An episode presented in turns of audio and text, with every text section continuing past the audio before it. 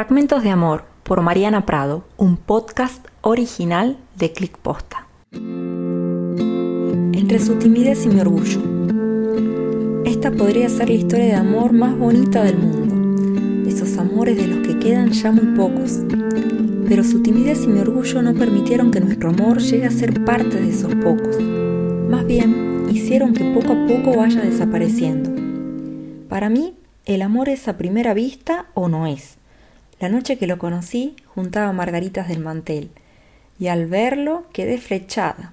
Nunca antes había visto ojos más bellos ni mirada tan dulce. Desde ese primer día hubo una conexión especial entre nosotros. Éramos como dos almas gemelas, tan iguales y a la vez tan distintos. Aún siento mariposas en la panza cuando lo recuerdo, y me tiembla la voz cada vez que pronuncio su nombre. Éramos tan jóvenes que pensábamos que teníamos toda la vida para vivir este amor que sentíamos eterno. Aún no reconozco cuál es el punto de inflexión para definir a qué edad se sabe más sobre el amor. Me pregunto si quizá haya sido el amor más puro y verdadero que haya podido vivir y que desestimé como un sentimiento adolescente. A él le faltaba valor, a mí me sobraba orgullo.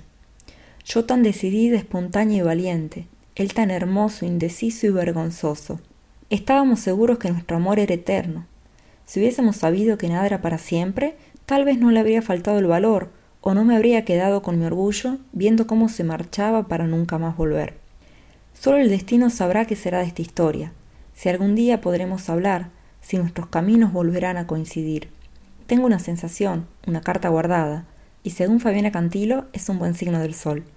Como esas botellas con mensajes que se arrojan al mar sin saber a dónde llegarán, mantengo la ilusión de que las corrientes marinas dirijan esta historia hasta la costa del amor.